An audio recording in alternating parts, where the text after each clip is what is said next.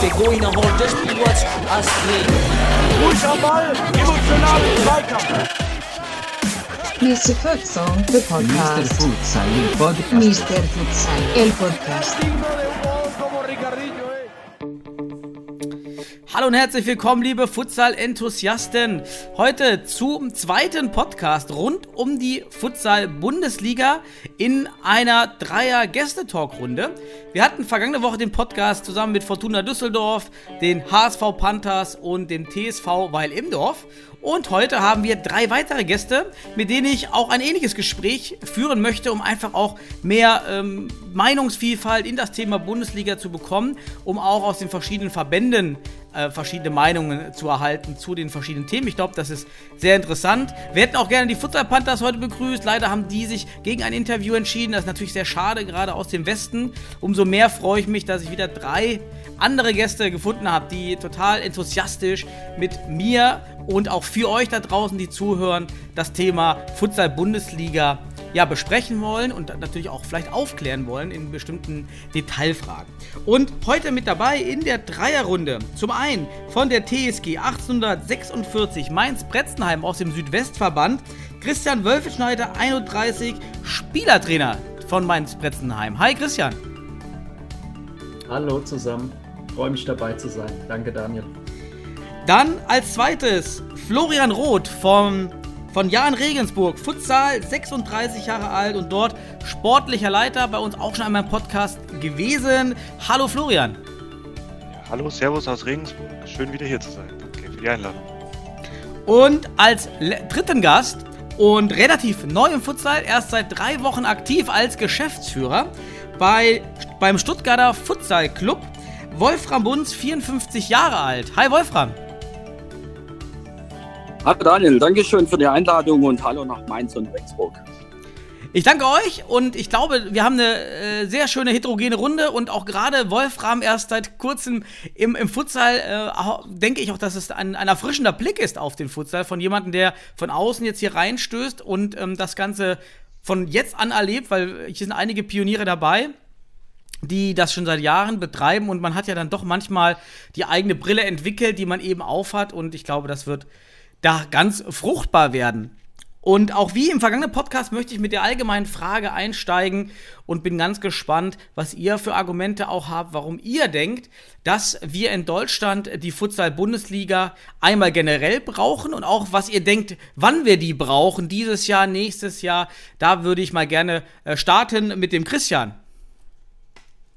Oh, direkt, direkt zum Start. Okay. Ähm, ja, ich denke, letzte Woche wurde ja auch schon einiges dazu gesagt, welche Bedeutung die auch für den Futsalsport in Deutschland generell hätte. Ähm, auch für uns als Vereine die Wichtigkeit wirklich der Bundesliga herauszuheben aus verschiedensten Gründen, ähm, sei es Attraktivität, sei es ein höherer Wettkampf untereinander zwischen den Teams, sei es vielleicht auch ein gewisse Effekte auf die Nationalmannschaft oder wenn ich nach Regensburg schaue, natürlich auch ja ein Vorbild für Jugendliche, ähm, die dann vielleicht auf einmal eine höchste Liga auch sehen, das auch als Anreiz, um weiter Jugendliche für den Sport zu gewinnen, ähm, was natürlich auch für uns mittelfristig ein ganz wichtiger Ansatz ist. Ähm, und da, sage ich mal, es sind einfach schon viele Elemente, ich will auch gar nicht zu viel als erster vorwegnehmen, die jetzt aus unseren Augen relevant sind. Und man darf auch nicht vergessen, so ein bisschen vielleicht die europäische Perspektive. Ähm, wenn man mit Spielern, Trainern aus dem Ausland spricht, die gucken da auch drauf. Also die freuen sich teilweise auch eben über die Bundesliga. Und ähm, da denke ich einfach, dass wir da wirklich eine ganz, ganz wichtige Rolle auch dementsprechend einnehmen. Ähm, zur zeitlichen Dimension, ähm, ja, also wir würden sie sehr gerne in diesem Jahr haben, also dass die Bundesliga entsprechend stattfindet und kommt und die Vereine ja auch schon letzten Endes da seit Wochen, Monaten, teilweise sogar Jahren am Vorbereiten sind dafür. Und ich denke, dass sich auch Vereine finden werden, die das stemmen können. Aber würde da vielleicht so, bin ich gespannt, auch die Perspektive aus Regensburg und Stuttgart, ähm, so ein bisschen so eine zeitliche Dimension vielleicht mit reinbringen, weil man das Thema Corona natürlich nicht ganz ausblenden kann. Und dahingehend vielleicht, ich habe mir mal so den Rahmenterminkalender angeschaut. Äh, am 4.9. wird die Bundesliga-Saison, der erste Spieltag starten. Und am 15.5., 14.5. werden die Finalspiele. Und ich denke, wenn man das wirklich realistisch durchschaut, kann man die auf Anfang November schieben, ohne dass sich Probleme über eine Saisonverlängerung und, und, und ergeben würden, wenn man noch Ostersamstag mitnimmt, 18.02., also wirklich ein realistisches Szenario, äh, meinetwegen auch Ende Oktober. Und dann, finde ich, hätte man aber gleichgehend bedeutend mehr Zeit für die Runde jetzt, die halt für die sportliche Quali schon auch eben wichtig wäre. Und das wäre einfach so eine Dimension, halt unter den ganzen Umständen und Unwägbarkeiten, die, finde ich, so ein Kompromiss auch wäre, eben nicht zu verschieben weil ich finde wichtig, dass die Bundesliga und auch wir als Futsaler in Mainz-Pretzheim, dass sie kommt, aber eben trotzdem das in diesem Jahr auch zu schaffen und vielleicht nicht direkt zum 4.9. Ähm, das so zum Start. Ähm, ich bin gespannt auf die anderen Perspektiven. Ja, umfangreicher Aufschlag, Christian, und auch, auch gleich mit der, mit der Motivation oder der Idee eben einer, einer potenziellen Verschiebung alles zu ermöglichen. Florian, wie sieht es bei euch beim Jahren aus? Zur Thematik. Ja. Warum und wann? Also ich würde mich jetzt da an der Stelle gleich mal dem Michi Meier von letzter Woche anschließen und mhm. sagen, ich schließe mich den Vorredner an. Also da ist vieles drin. Ich mag auch nicht zu viel wiederholen von, von letzter Woche. Ähm, die Jugend ist sicher ein Aspekt, wo man sagt, da sind wir alle in der Pflicht, äh, was zu tun, äh, dass die nicht nur im Winter in die Halle gehen, sondern da gibt es viele Möglichkeiten, die die gut für die Kids sind. Ähm, da hilft natürlich eine Bundesliga ungemein zu Spielern, zu Vereinen, ähm, zu Präsenz, zu der man aufschaut, zu dem, was man erreichen kann. Äh, Attraktivität haben wir immer mit drin. Äh, wir können viel für die Region tun an der Stelle. Wir brauchen auch nicht so viele äh, Spieler wie vielleicht in anderen Sportarten, um sowas hochzustemmen. Ähm, aber ja, wir brauchen natürlich auch dann an, an anderen Ende die Präsenz damit man das dann auch wahrnimmt. Das werden wir später sicherlich noch drauf eingehen. Nationalmannschaft wird schon viel gesagt, ähm, braucht diesen Push von dieser Liga. Also diese Bundesliga ist extrem essentiell für unseren Sport, für das, was wir tagtäglich machen, seit Jahren und auch künftig machen wollen. Ähm, und da gilt es halt gemeinsam äh, drauf aufzubauen. Ich sehe es auch ein bisschen pessimistischer als den Konsens von letzter Woche. Ähm, ich tue mich immer schwer damit, dass wir sagen, wir oder dass vielleicht rauskommt, wir brauchen es um jeden Preis. Also ich bin auch ganz klar dafür, es hätte schon da sein müssen. Es sollte auch unbedingt dieses Jahr kommen. Ähm, ich bin der Letzte, der sagt, wir finden nicht Lösungen, wie wir es angehen können, ähm, unabhängig davon, ob wir es schaffen oder nicht, äh, dabei zu sein. Ähm, aber wir dürfen uns nicht hinstellen und sagen, um jeden Preis. Ähm, ich glaube, es wäre extrem bitter, es um ein weiteres Jahr zu verschieben. Ich bin da auch beim, beim Christian. Vielleicht kann man es auch später ansetzen. Vielleicht kann man der Qualifikation noch mehr ähm, Spielraum an der Stelle geben, der vielleicht notwendig ist, weil es ist sehr, sehr, sehr, sehr eng bemessen. Ähm, und wir wollen am Ende ja ähm, einen gesunden Start haben ähm, gesunde Strukturen, ähm, dass das dann auch nicht vielleicht eine Blase wird, äh, die dann zerbröckelt, weil wir dürfen uns ja auf keinen Fall leisten, dass das Ding sofort wieder nach unten fliegt, weil dann ist das Thema ähm, auf unbestimmte Zeit gestorben.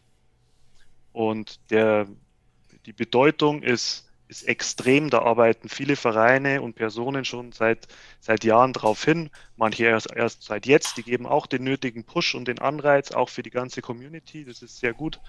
Ähm, aber wir müssen wirklich weiterhin, wir waren immer gut beraten, auf Sicht zu fahren. Wir waren letztes Jahr gut beraten, ähm, es nicht frühzeitig abzucanceln. Und wir sind dieses Jahr gut beraten, äh, von Woche zu Woche drauf zu schauen, was los ist. Ja, genau, du hast es schon angesprochen, den, den Punkt, der genau noch zur Qualifikation, da würde ich auch gleich nochmal drauf kommen. Ähm, genau, da aber nochmal vorher vielleicht an Wolfram weiter, nach den Ideen und auch Gedankengängen von Christian und von Florian, die ja schon sehr umfangreich waren. Siehst du vielleicht auch noch weitere Punkte, außer den schon angesprochenen, die, die für die Futsal-Bundesliga sprechen, gerade aus deiner externen Sicht, die du ja noch hast und ja. auch äh, zum Zeitpunkt? Also Daniel, zunächst hast du mich ein bisschen größer gemacht, wie ich tatsächlich bin. Also ich bin äh, Geschäftsführer Sport, nicht Geschäftsführer, das ist unser Präsident, ähm, der Miro. Zum Thema, klar, die Vorredner haben das eigentlich schon richtig eingeschätzt, sehen wir genauso. Unsere Planungen laufen natürlich eindeutig in die Richtung, aber ich bin da ganz der Meinung, dass man da nichts übers Knie brechen sollte und äh, da die Nummer sicher fahren. Ähm, wie das dann letztendlich aussieht, ich denke, da ist eine gewisse Flexibilität von uns äh, gefordert. Und ich denke auch, wenn der Rahmenterminplan nicht so gedrängt ist, dass man dann tatsächlich auch erst zum Jahreswechsel vielleicht äh, die Saison richtig starten könnte. Und dann muss sich bis dorthin einfach die Situation mit Corona äh, meiner Meinung nach verbessern. Und dann wird sich das entspannen. Das ist so mein, mein Gedanken zu dem Thema. Ja, dann, dann hatten wir eben schon angesprochen die Thematik Qualifikation und Probleme aufgrund der Corona-Problematiken und Corona-Unsicherheiten. Wie schätzt ihr die, die bisherigen Qualifikationsmodi ein? In der vergangenen Podcast haben wir schon aus dem Süden die Regularien für die Qualifikation äh, gehört. Ihr habt bestimmte Plan A, B und C, die liegen eben im Süden vor. Mich würde da im Südwesten zunächst interessieren, ob ähm, welche welche Regelungen habt ihr zu verschieben? Habt ihr schon exante, also im Voraus schon Möglichkeiten in den äh, Spielregularien festgelegt, wie die Regionalliga Südwest zu Ende gespielt werden kann? Ähm, ja, also erstmal vielleicht zu dem letzte Woche. Also ich war sehr positiv überrascht, auch aus dem Norden, dass wirklich Plan A, B, C, das so dezidiert ähm, schon ausgearbeitet war muss ich sagen, da sind wir im Südwesten nicht so weit. Äh, sicherlich auch dem bedingt, dass wir die kleinste Regionalliga sind und wir hätten zwar auch ursprünglich mal eine Meisterrunde im Anschluss, also relativ viele Spieltage gehabt ähm, und aber halt immer auch vom Staffelleiter mit dem Hinweis, naja, bei uns kann man ja noch relativ gut das Ganze auch in einem kurzen Zeitraum auch in einem Block dann entsprechend ausspielen. Ähm, aber selbst das, wie ja Florian eben auch schon angedeutet hat, wird mittlerweile schon eng. Ähm, ich meine, auch wenn man vielleicht wieder aktuellen Zahlen anschaut, dass es schon wieder in eine andere Richtung geht.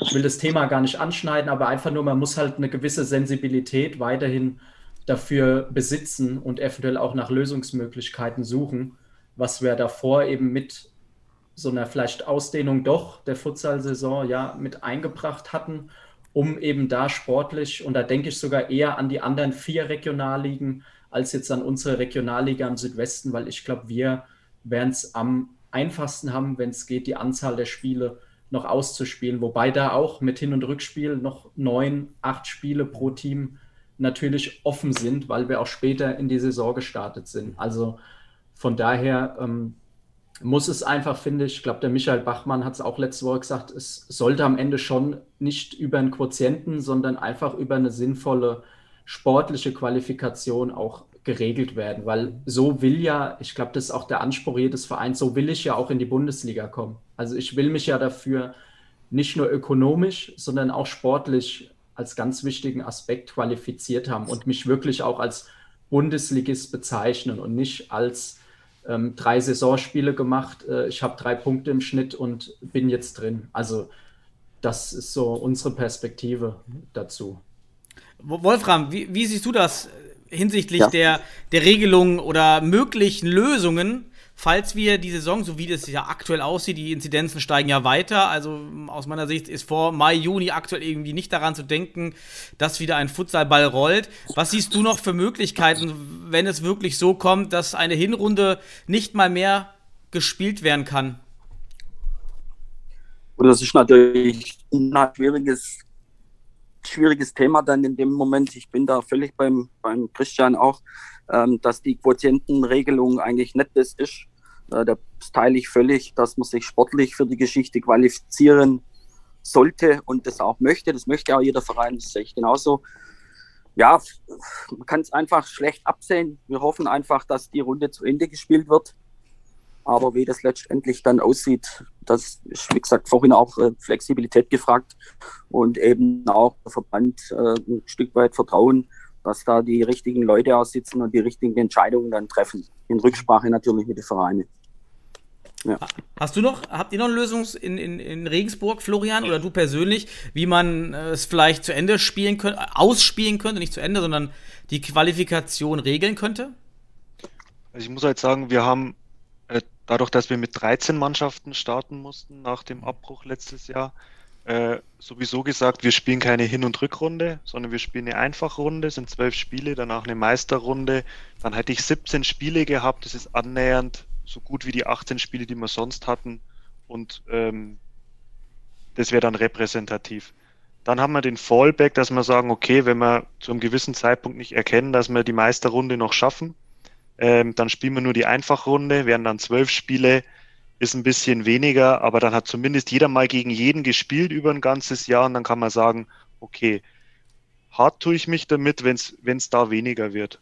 Ähm, unabhängig von den Konstellationen und wer wo steht, ähm, wollen wir, wie wiederum gesagt, die Rahmenbedingungen schaffen, dass eine Liga startet äh, aufgrund von fast schon Turnierqualifikation äh, oder äh, wirklich zerstückelter Qualifikation. Ich meine, da kommt uns natürlich äh, die Lage, die wir haben, ähm, in die Quere und auch, dass die Saison ähm, nur zählt. Ähm, damit müssen wir aber jetzt alle umgehen. Ähm, mir wäre wichtig, zum einen, die Vereine sind immer gefordert, möglichst alles äh, zu tun, zu schaffen. Wir sind auch am Überlegen, wie könnte man Spieltage gestalten. Wir sind in der Abstimmung mit der Stadt. Ähm, was gibt es für Möglichkeiten ohne Zuschauer an Konzepten? Wie könnte man trotzdem trainieren und spielen, weil wir sind trotzdem irgendwie die höchste Liga in Deutschland und andere Sportarten schaffen es auch. Also da gibt's, da glaube ich, ist auch jeder gefordert in seiner Kommune. Ein flächendeckendes Konzept wird nicht möglich sein, weil äh, sobald eine Stadt nicht mitspielt, hast du ein Problem. Aber da ist jeder so ein bisschen gefordert. Und auf der anderen Seite ähm, appelliere ich auch ganz klar an den Verband, dass man zumindest dafür sorgen sollte, dass diese Einfachrunde überall ermöglicht wird. Dann hat jede Mannschaft mal gegen jeden gespielt und dann kann man sagen, okay, das ist ein Startschuss, das ist okay. Vielleicht kann man sich Gedanken für die Folgejahre machen bezüglich einer Aufstockung oder einer, einer Nachrückerregelung. Aber dann hat man zumindest mal eine Rahmenbedingung. Mhm. Wenn ich an einen Abbruch jetzt denke oder sonstiges, ähm, wird es schwer. Aktuell hat sich bei uns ja in dieser Woche was getan. Bei uns ist der Restart für den 1.5. angedacht. Das heißt, wir haben durch das, dass wir noch, glaube ich, neun Spiele oder so zu absolvieren haben, ähm, wären wir dann bis Mitte Mai fertig, wenn wir auch noch an Christi Himmelfahrt spielen. Ähm, und trotz eines Nachholspieltags und dann wären am Ende raus noch Relegationen möglich, dass man Ende Juni auch wirklich fertig ist. Das hört sich jetzt vielversprechend an. Voraussetzung ist natürlich, wir können vier Wochen vorher in die Halle, das wäre dann Anfang April, das hört sich dann wieder nicht mehr so gut an. Und ganz, ganz schlimm, was passiert, wenn mal ein, zwei Spiele ausfallen. Oder wenn irgendjemand in einem Bundesland, da sind wir mit Bayern natürlich immer vorne dabei, vielleicht eingeschränkter sind und nicht spielen oder trainieren dürfen und andere dann schon. Also will man es dann wirklich äh, auf sowas verlassen? Da ist auch viel Gespür beim DFB dann gefragt, dass der vielleicht ähm, äh, da irgendwelche Entscheidungen zu treffen hat oder eben nicht. Wenn es nicht anders geht, dann, dann ist es leider so. Ähm, das wäre dann sehr, sehr schade für das, was man bisher investiert hat. Nicht nur wir, sondern auch andere. Und ähm, ja, und ansonsten, wenn es dann wirklich so ist, äh, kann ich aus eigener sportlicher Perspektive sagen, dass wir innerhalb von zehn Tagen sehr schnell wissen, wo die Reise hingeht, denn wir spielen äh, an den ersten drei Spieltagen gegen die drei aus den Top 4. Stuttgart, schöne Grüße an der Stelle, Weil im Dorf die Woche drauf, Deisenhofen und dann noch die neun aus Neuenheim. Das wären dann vier Spiele in 14 Tagen. Dann wissen wir ganz genau, wo es hingeht. Hoffen wir, dass wir die alle spielen können. Und ähm, und gegebenenfalls muss es halt irgendwie verlängert werden, ähm, dass man zumindest diese zwölf Spiele durchbringt. Dann heißt, glaube ich, jeder Liga geholfen. Ja, um da vielleicht Daniel noch einen Aspekt mit einzubringen, den äh, Florian genannt hatte mit den Kommunen auch. Also ich denke, da ist einfach das Fingerspitzengefühl gefragt, vielleicht den Verein eben, weil wir wollen es ja abschließen, die Runde, äh, da eben noch ein bisschen Spielraum zu geben, auch zeitlich eben das zu verlängern, weil ja, wir sind auch in Gesprächen mit der Stadt und sind ja auch bemüht, entsprechend Konzepte zu etablieren, um das auch in Hinsicht der nächsten Saison, äh, ich glaube, Lukas hat es letzte Woche ja auch gesagt, ja, wenn man sagt, okay, es kommt eine Bundesliga, vielleicht kann man dann Rahmenbedingungen schaffen, die schon in diesem Rahmen stattfinden. Aber man darf halt nicht vergessen, dass es viel mehr Kommunen sind, die involviert sind. Jede Stadt macht angepasste Regularien und das sehe ich halt als Schwierigkeit, wenn man selbst sieht, in der Fußball-Regionalliga spielen ja aktuell auch nur zwei von fünf entsprechend. Also ich finde, das ist auch so ein Fingerzeig, ähm, dass es eben da deutschlandweit, und das wäre ja eine deutschlandweite Lösung, einfach viel Austausch und Redebedarf vielleicht auch dann nochmal, und das fände ich auch super, zwischen DFB und den Vereinen dann auch gibt, dass man eben gemeinschaftlich, woran ja jeder daran interessiert ist, auch eine Lösung dann findet, die möglichst viele die an der Bundesliga interessiert sind und das auch äh, stemmen wollen, äh, da zufriedenstellen kann. Ja, super. Dann hat da viele Gedanken. Ähm, ich würde jetzt, wenn nicht noch jemand von euch zu dieser Thematik was äh, diskutieren möchte, würde ich den, die Brücke eingeschlagen mit dem Thema Corona zu der finanziellen Lizenzierung. Nochmal für alle Zuhörer, die im letzten Podcast nicht, äh, nicht den letzten Podcast nicht konsumiert haben. Also zum 1.4. müssen nun alle interessierten Futsal-Regionalligisten ein, eine Lizenz einreichen, einen Antrag auf Lizenz für die Futsal-Bundesliga. Erstmal unabhängig von der späteren sportlichen Qualifikation. Und diese Lizenzunterlagen umfassen einmal finanzielle Voraussetzungen, ähm, also Erlöse, Kostenrechnung, die sollte plausibel dargelegt werden, entsprechend der Futsal-Spielordnung und auch strukturelle Voraussetzungen. Auf die würde ich jetzt gerne äh, eingehen. Und als, ähm, als Übergang äh, hinsichtlich der finanziellen Planungen, wir haben letzte Woche schon einiges gehört zu, zu, zu der zu der Planbarkeit und überhaupt Absichtbarkeit. Ich würde mal mit einem Zitat hier anfangen, und zwar mit dem des Geschäftsführers vom SC Weiche Flensburg, das habe ich die Woche gefunden, aus der Futsal Regionalliga, meine ich. Und dort hat dieser Geschäftsführer eigentlich was Schönes gesagt. Er meinte, einen seriösen Etat aufstellen, ohne zu wissen, wann wir spielen, ob Zuschauer zugelassen sind, beziehungsweise ob es Corona-Einschränkungen gibt, ist nicht möglich. Jetzt daher die Frage an euch mal, ähm, inwiefern seht ihr es als für euch realisierbar an, überhaupt eine realistische Finanzplanung zu erstellen? Vielleicht äh, jetzt mal zu Beginn mit Wolfram, gerade auch durch diesen externen neuen Blick. Ähm, wie, wie, siehst du das im, im, Blick auf Corona? Und natürlich äh, eigentlich unabsehbar, gerade die äh, Einschränkungen mit äh, Zuschauereinnahmen, mit äh, den ganzen anderen Einnahmen, was man hat, äh, wird es natürlich schwierig, ganz klar. Die andere Seite ist eben das Sponsoring, was man natürlich mit dem Thema Bundesliga einfach viel besser verbinden kann. Und wo wir für uns jetzt eigentlich schon damit eingestiegen sind, äh, in dem Bereich tätig zu werden, dann wird es für uns natürlich ein bisschen kalkulierbarer. Wir haben uns diverse Ziele gesetzt, also unabhängig vom gesamten Spielbetrieb, ähm, uns da aufzustellen. Und dann wird es für uns schon überschaubar. Aber natürlich, äh, die Corona-Geschichte, das ist natürlich ein Risiko, was wir in jedem, in jedem Punkt eigentlich überhaupt nicht kalkulieren können. Deswegen ist es natürlich schon so ein bisschen Milchmädchenrechnung, äh, hier äh, seriöse Zahlen dann aufzustellen. Aber ich sage mal, die Sponsoring-Einnahmen, die sind dann planbar, aber dann halt erst mit Bundesliga. Das ist klar. Florian? Wie siehst du die, die Problematik Planbarkeit im Rahmen einer finanziellen Lizenzierung?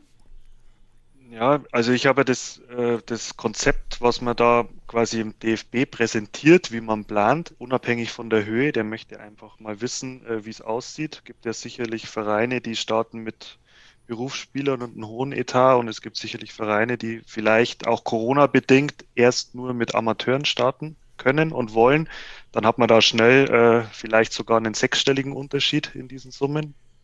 Und ich glaube, das Problem liegt, ähm, wie sehr man sich in De Detail verlieren kann, ähm, wie es der Wolfram auch schon gesagt hat. Ähm, wir reden darum, wir wissen nicht, ob Zuschauer kommen oder nicht. Das wissen wir nicht. Wir haben auch jetzt noch keinen Konsens. Spielen wir ohne Zuschauer oder spielen wir nicht ohne Zuschauer? Und dementsprechend je nachdem, wie jeder kalkuliert, wie viel er denn hat, wie viel die Einnahmen sind, ähm, stehen natürlich da plötzlich vielleicht ein Nuller da. Ne? Die Schiedsrichterkosten bleiben, die Hallenkosten bleiben, die sonstigen Auslagen bleiben. Ähm, gravierend an dem Fall sehe ich halt auch, dass wir halt auch noch nicht diese Aussage haben bezüglich, wenn wir keine Zuschauer haben, ob es dann zumindest ein Streaming gibt. Das heißt, meine zwei Hauptwerbeplattformen, die ich habe für neue und alte Sponsoren, fallen dann an dem Fall weg, weil äh, selbst wenn ich die, die Halle mit Bannern tapeziere von Sponsoren, wenn es am Ende keiner in, in der Halle sieht und äh, auch keine Bewegbilder dazu gibt, dann braucht man sehr, sehr gute Fußballfotografen, sage ich jetzt mal, dass die äh, tolle Spielszenen, äh, um die Emotionen mit dem Partner zu verbinden, um das nach draußen zu tragen. Und da wird es halt wirklich sehr, sehr schwer und da reden wir ganz schnell von äh, fünfstelligen Summen, die in die eine und in die andere Richtung schwenken können. Und ja, das, das, das macht, finde ich, nicht, es war von vornherein schon die, äh, die komplizierteste Aufgabe, außer jemand hatte jemanden im Hintergrund, einen Mäzen, der, der einfach gibt. Aber ich muss auch ganz sagen, ganz klar sagen, unter den Rahmenbedingungen, dass wir nicht wissen, wie es durchgeführt wird, wann es startet, wer dabei ist, äh, welche Präsenz es hat, äh, ist auch aktuell, und so klingt ein bisschen hart, aber jeder Sponsor zu hinterfragen, der da investiert. Ist dieser Sponsor wirklich nachhaltig? Ist der wirklich ähm, bereit, äh, in diese Liga hochzugehen. Sicherlich hilft uns da, dass man aktuell ja immer regional noch unterwegs ist und über diese Schiene kommt. Ähm, aber auch von den Sponsoren erwartet man ja äh, höhere Zulage, als man bisher in der Saison hat.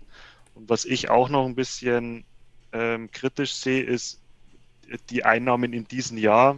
Wenn ich aus unserer Perspektive spreche, sind ja auch äh, nicht mehr der Kalkulation entsprechend und gehen in eine andere Richtung, als man gedacht hat. Das heißt, das Fundament, mit dem man eigentlich startet, ähm, ist auch schon wieder gebröckelt. Alles, was man so in die Richtung treiben will, ähm, ja, wenn es am Ende nur möglich ist, ähm, mit, mit, ähm, mit synthetisierten Videos und sonstigen Sachen auf Social Media ähm, das Ganze zu vermarkten, dann sehe ich das sehr, sehr schwer. Ich glaube, es ist immer noch die Aufgabe, dass diese Liga und die Vereine für sich selbst sprechen ja, äh, und nicht irgendwas rumgekünstelt werden muss. Natürlich soll es gemeinsame Aktionen geben, aber es kann halt nicht die Hauptaufgabe sein.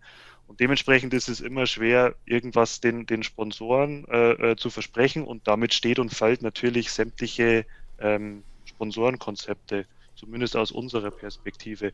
Und dann geht's halt, dann wird es kompliziert, dann muss man schauen, in welche Spieler investiert man wie, wie kann sich das gestalten, welche Fahrt, Übernachtungsmöglichkeiten und so weiter habe ich, äh, um überhaupt mal äh, vielleicht noch an den Fixkosten drehen zu können. Und die variablen Kosten, tja, fallen entweder oder sind äh, da und können auch in eine andere Richtung explodieren. Das können die nächsten Monate zeigen. Das zeigt vielleicht auch, wer dabei ist, wer sich beworben hat, wie die Qualifikation dann noch am Ende läuft. Ähm, ja, oder schlimmstenfalls, wenn gar nichts zustande kommt. Kann ja auch sein. Mhm. Und dass da einige Vereine schon in, in Vorleistung und in Verträge gegangen sind, auch was die aktuelle Saison betrifft. Mhm. Ja, Christian, hast du, hast du noch Zusätze zur, zur Thematik? Florian und Wolfram haben ja schon sehr ausführlich ähm, die Thema, das Thema beleuchtet. Was sind noch deine Gedanken? Hm, ja, also ich wollte jetzt schon die ganze Zeit den Michi Meier machen. Ich kann mich meinen Vorrednern dann nur anschließen.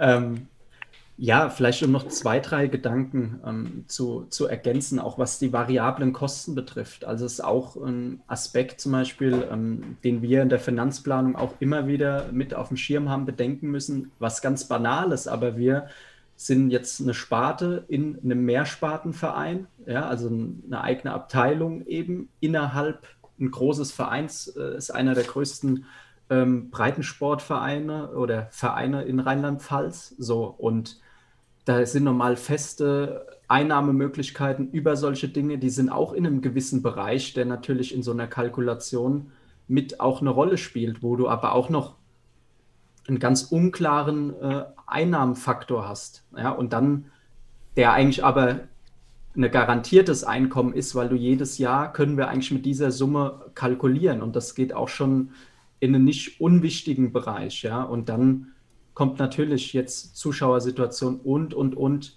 mit, mit dazu. Und ähm, ja, also man kann nochmal auch zurückgehend auf das Zitat, man kann natürlich schon Zahlen aufstellen und ich denke auch, das, was der DFB sehen will, dass man ein plausibles Konzept aufstellt, ähm, das ist vielleicht auch nochmal wichtiger. DFB hat ja ganz klar mehrmals formuliert, dass es eben nicht darum geht, irgendeine Mindestsumme und dass auch nicht irgendwelche Summen, klar gibt es gewisse Orientierungspunkte und klar gibt es gewisse Summen, ähm, da braucht man nicht drüber reden, äh, mit denen so ein Etat für eine Bundesliga keinen kein Sinn macht, aber es wird Spielräume geben. Und wir haben eine sich entwickelnde Sportart in Deutschland, wir haben sich entwickelnde Vereine und mit unterschiedlichen Voraussetzungen. Ja. Die einen kommen vielleicht von einem großen Fußball-Bundesliga-Verein, die anderen kommen jetzt vielleicht wie wir aus Rheinland-Pfalz, die auch für die Region ein Stück weit das Ganze auch mitmachen und da natürlich auch weiter das Potenzial der Sportart bei uns in Rheinland-Pfalz und im Südwesten natürlich fördern wollen, äh, die aber eher über mehrere Sponsoren dann entsprechend kommen und verschiedene Konzepte. Und ich denke, diese Vielfalt, die ist gut und die wird auch der Bundesliga gut tun. Und die muss man einfach dann auch in den Planungen entsprechend berücksichtigen und kann schlecht sagen, wenn jetzt jemand die Summe nicht hat, dann kann er es vergessen, weil zum Beispiel aus unserer Historie heraus, die Spieler, die haben einfach so ein Commitment, dass die damit einbringen würden. Die Gespräche sind natürlich schon längst gelaufen. Ähm, die haben die Leidenschaft, die sind seit Jahren teilweise mit dabei. Die wollen einfach auch, dass diese Liga kommt. Die haben da Bock drauf. Und dann würden die sich im ersten Jahr auch dementsprechend verpflichten, ja, für eine geringere Summe oder ja, etwas, was vielleicht andere Vereine nicht vorstellen können. Das heißt aber nicht, dass wir da reingehen und sagen, ja, das läuft immer so. Ja, nee, also uns ist auch ganz klar, dass spätestens nächstes Jahr, dass da gewisse Summen fließen müssen, dass sich der Sport professionalisieren muss.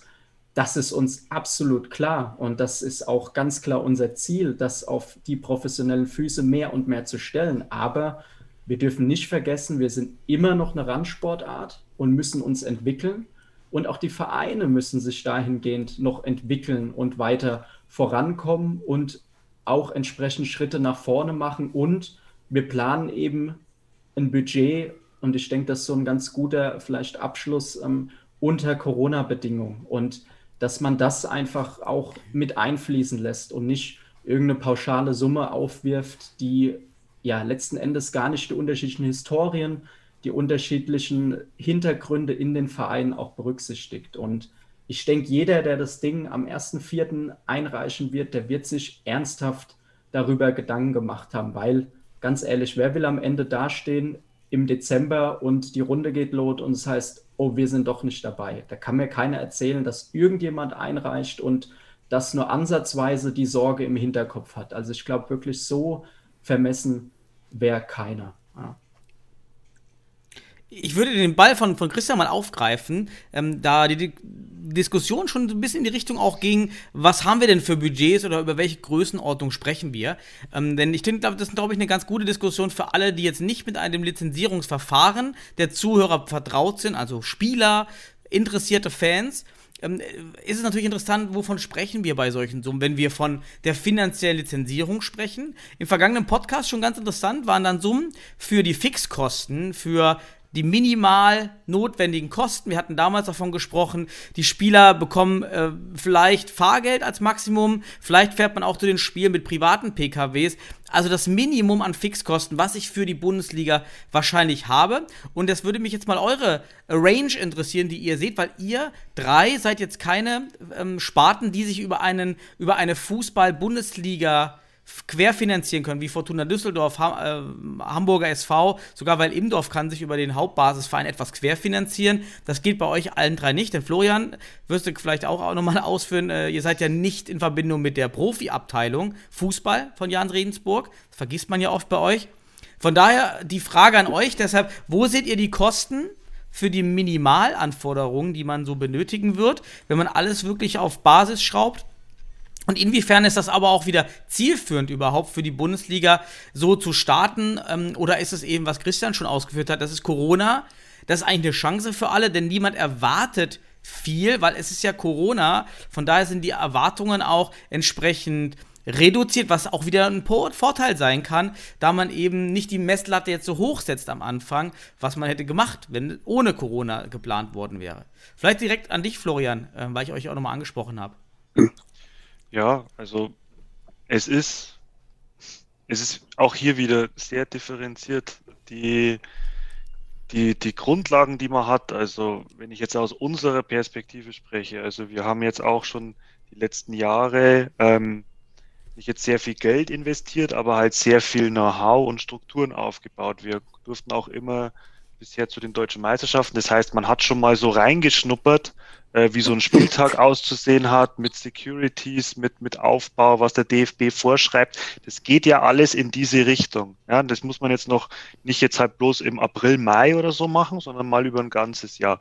Und wir haben uns ja schon über die Jahre versucht, da anzunähern, Strukturen reinzubringen. Wir sind noch weit davon entfernt, dass wir von professionellen Strukturen sprechen. Ja, ähm, aber wir wissen schon ungefähr, äh, wie so ein Grundsatz aufläuft. Deswegen können wir uns gerade mehr auf andere Themen konzentrieren. Und auch bei uns ist es so, äh, wir haben auch teilweise ältere Spieler im Kader, die brennen auch da drauf.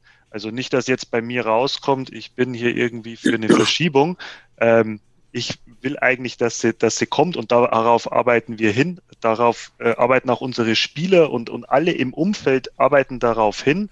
Ähm, es klemmt wie bei jedem anderen vielleicht noch an der einen oder anderen Ecke, ja, unabhängig vom Sportlichen. Ähm, aber ich weiß zum Beispiel auch nicht, A, wenn es verschiebt, wie viel Lust haben unsere Spieler Jahresmitte noch? Wir haben auch aktuell nur Amateure. Ähm, B, äh, vielleicht, wenn man sich nicht qualifizieren sollte, äh, wie, wie, äh, wie, wie entscheidet sich vielleicht ein Spieler beruflich oder wechselt er den Verein? Ähm, wir, es gibt ja viele Vereine bei uns in, im, im München ist nicht so weit weg, sage ich jetzt mal. Ähm, das ist, das ist unterschiedlich. Auf der anderen Seite ähm, haben wir natürlich auch jetzt schon gewisse Partnerschaften aufgebaut, nicht vielleicht finanzielle, aber wir haben zum Beispiel ähm, äh, gute Connections zu, zu Hotels aufgebaut, gute Connections zu, ähm, äh, zu Busunternehmen aufgebaut. Das heißt, auch da kann man Kosten senken, wenn man plötzlich äh, durch Deutschland fährt, ähm, unabhängig davon, ob man ein Spritgeld zahlt oder ob man die Spieler bezahlt. Fakt ist, wenn man am Ende von reinen Vertragsamateuren spricht, dann geht da sehr schnell eine Summe nach oben und Sozialversicherungen nach oben und so weiter. Jetzt kommt jetzt darauf an, äh, hat man vielleicht im Corona-Jahr nur Amateure oder nur vielleicht eine Starting Five, die irgendwie ähm, äh, gewissermaßen abgesichert ist? Ähm, hat man irgendwelche Partner? Ähm, wenn ich nach Weil im Dorf blicke, da ist der, der Ibis vorne drauf. So gefühlt in jeder Stadt in Deutschland gibt es so ein Hotel, äh, ohne jetzt da Schleichwerbung zu machen. Die haben vielleicht gute Konditionen, wenn sie zum Auswärtsspiel fahren. Die müssen da vielleicht keine Hotelkosten mit einrechnen und wie auch immer. Und das muss man einfach alles auf dem, auf dem Schirm haben. Und deswegen tue ich mich immer schwer äh, zu sagen, ähm, man muss jetzt da so einen großen Schub machen, je nachdem, wie man bisher schon gefahren ist, auch mit dem Etat, mit dem Know-how und den Strukturen, die man aufgebaut hat ähm, braucht es vielleicht nur die Mehrkosten ähm, bezüglich mehr Hallenzeiten, äh, mehr Schiedsrichter, ein bisschen, bisschen mehr, nicht bisschen mehr drumherum, um das aufzubauen, vielleicht noch die ein oder andere Stelle zu schaffen, gerade im äh, Social Media Bereich und in der, in der Außendarstellung. Ähm, aber dann war es das vielleicht auch schon. Dann sind halt mehr Spritkosten an der Stelle, vielleicht äh, mehr Kleidung, weil ein größerer Kader. Vielleicht hat man auch einen guten Deal durch die Bundesliga mit einem Ausrüster.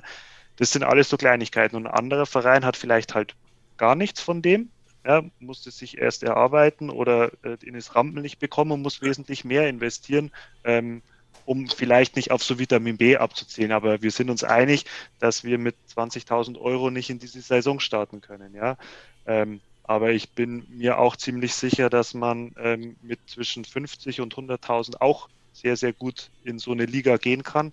Unter Corona schon gleich dreimal und es kommt immer auf die Bedingungen an. Ja?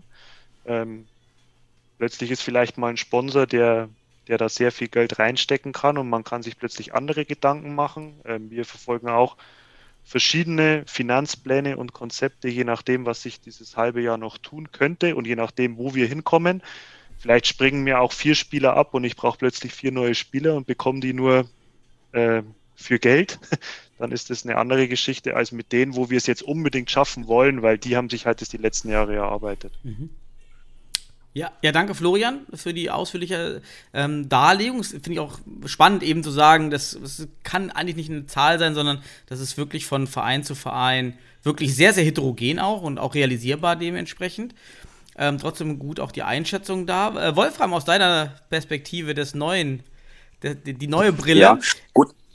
Ja, gut, bei uns ist die ganze Geschichte natürlich etwas anders. Äh, wer, wer uns als Verein äh, kennt, wir bestehen ja jetzt im März seit einem Jahr.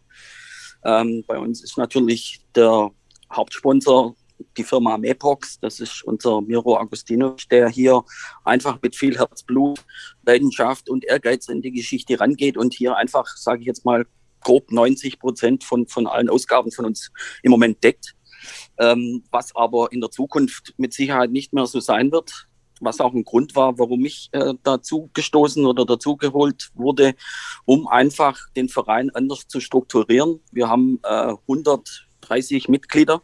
Das ist ja auch ein Faktor für so einen Verein und wollen, wenn es gut läuft, bis Ende des Jahres das auf 500 Mitglieder äh, hochdrehen, wenn es geht, was ja auch eine finanzielle Geschichte ist, wenn die Einnahmen über die Mitglieder kommen. Und ja, das Zweite ist einfach der, der nächste große Punkt bei uns und es wird immer wieder kommen. Und äh, das Sponsoring und das Marketing, wo wir uns einfach mit dem, mit dem Thema Bundesliga besser äh, stellen können und wirklich da intensiv versuchen, Geschäftspartner und Sponsoren zu, zu bekommen. Das ist einfach der Weg, den wir gehen wollen oder müssen auch und uns einigermaßen unabhängig dann irgendwann von MEPOX zu machen. Das ist das Ziel, das ist ja das Ziel von der Vereinsführung oder vom Präsidenten. Der gibt den Anschub, das ist beträchtlich, denke ich, in welcher Größenordnung das letztendlich sein wird, insgesamt so ein Etat. Also ich bin da auch dabei, zu sagen, zwischen 60, 70, 80.000 Euro wird man schon benötigen.